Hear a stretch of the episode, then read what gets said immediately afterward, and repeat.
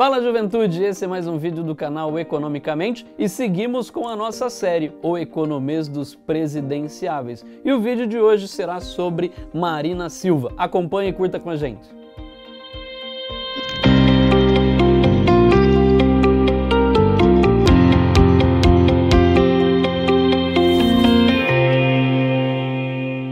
A candidata à presidência da República, Marina Silva,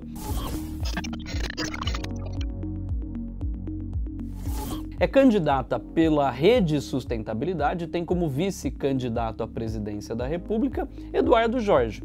Além disso, os economistas que formularam o seu plano de governo, principalmente naquilo que se refere às questões econômicas, estão Ricardo Paes de Barros e Eduardo Gianetti. O tema central do seu plano de governo se resume à seguinte expressão: Brasil justo, ético, próspero e sustentável. Primeiro ponto: privatizações. A candidata Marina Silva não é contrária às privatizações, por outro lado, se mostra contrária à privatização especificamente da Petrobras, da Caixa Econômica Federal e do Banco do Brasil. No que se refere à Eletrobras, a candidata tem argumentado que é necessário um estudo com base principalmente do papel e da importância estratégica desta empresa para o país.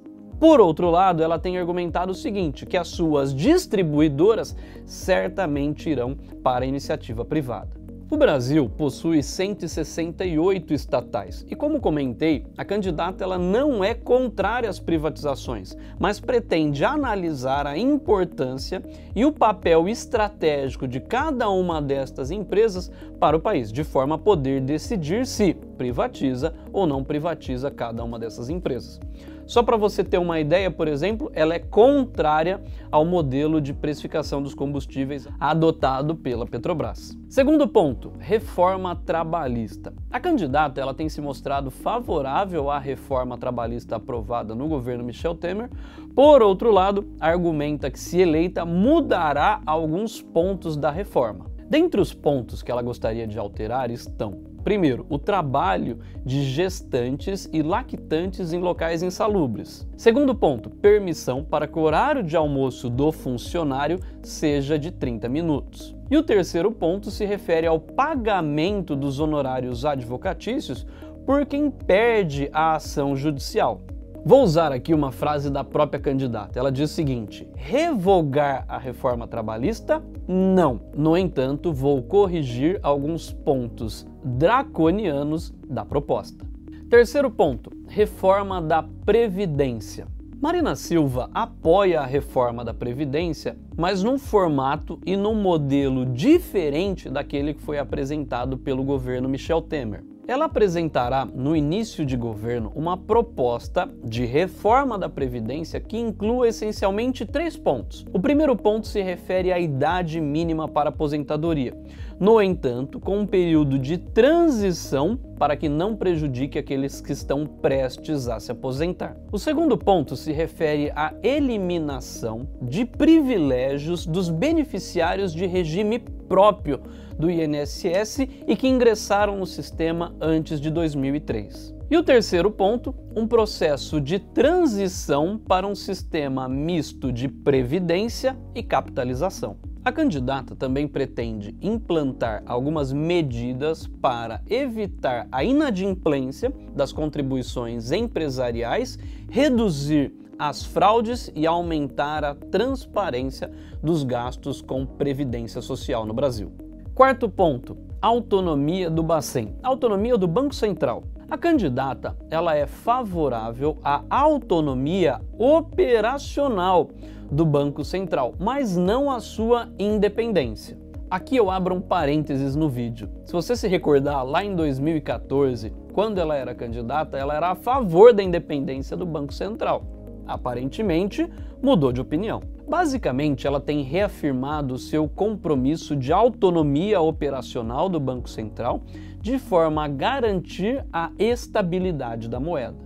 Além disso, a candidata tem defendido aquele vulgo tripé macroeconômico. Qual é o vulgo tripé macroeconômico? Superávit primário, câmbio flutuante, mas segundo ela, com intervenções, para garantir flutuações muito radicais ou excessivas, e o segundo diz respeito ao regime de metas de inflação, que, segundo ela, deve ter alguns pressupostos básicos.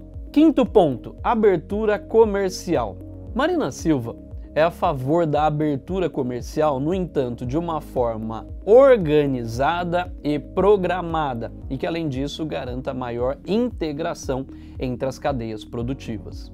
Segundo a candidata, a abertura terá prazo anunciado, de forma que as empresas e a própria economia nacional consiga se adaptar e se organizar para esse processo. E concomitante, o que ela pretende fazer são acordos bilaterais entre os diversos países com os quais o Brasil mantém relacionamento e comércio.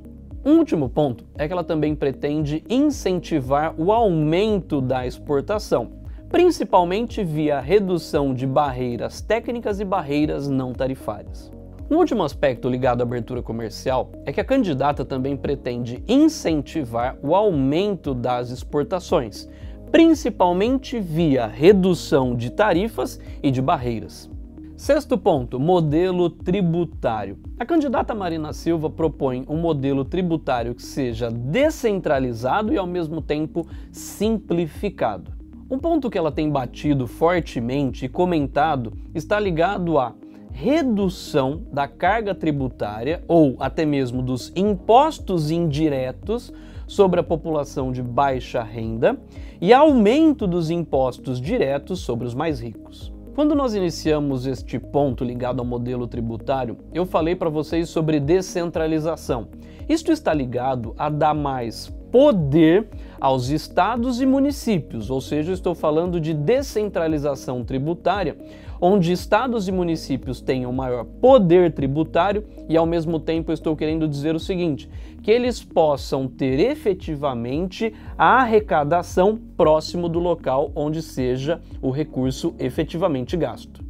Nesse contexto, ela tem argumentado que a reforma tributária é imprescindível e ao mesmo tempo essencial Diferente dos outros candidatos que têm falado sobre IVA, ela tem falado de uma outra sigla, IBS Imposto sobre Bens e Serviços que na prática reúne cinco grandes tributos que vocês se recordam, aquela velha sopa de siglas tributárias no Brasil: IPI, ICMS, PIS, COFINS e ISS. Um outro aspecto da sua proposta naquilo que se refere ao modelo tributário e de forma a reduzir a regressividade e ao mesmo tempo estimular o investimento, ela pretende dois pontos essenciais. O primeiro, adotar a tributação sobre dividendos. E o segundo ponto, reduzir o imposto de renda sobre pessoa jurídica. E por fim, o aumento do imposto sobre heranças e aumentar a base de tributação sobre a propriedade. Sétimo ponto: emprego. Segundo a candidata, a criação de empregos dignos será o foco central do seu governo. Ela também propõe uma revisão das prioridades do Estado, de forma que o Estado privilegie os setores que mais geram emprego. E por fim, ela pretende reduzir os custos associados à contratação do trabalho formal. Oitavo ponto: o setor bancário.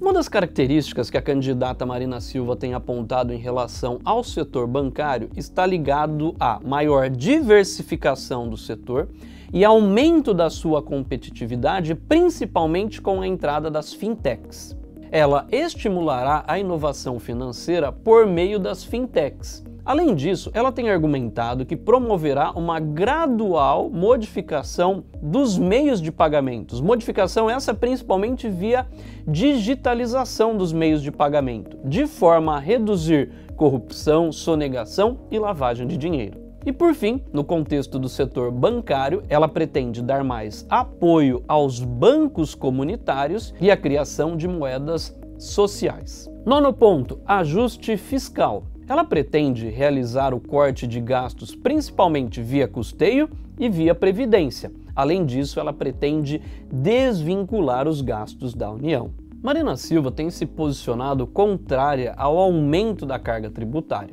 Dessa forma, uma forma do ajuste fiscal será via despesa, ou seja, um duro e rígido controle sobre os gastos públicos, de forma que, segundo ela, os gastos públicos cresçam no máximo 50% do aumento do PIB. Ela também pretende realizar uma profunda revisão dos incentivos fiscais, que representaram em 2017 cerca de 4% do PIB, e também pretende suspender a criação do Refis. Refis esse que significa o refinanciamento da dívida. Décimo ponto: dívida pública. Marina Silva é contra o teto dos gastos, que, segundo a sua própria equipe econômica, se trata de uma medida inexequível.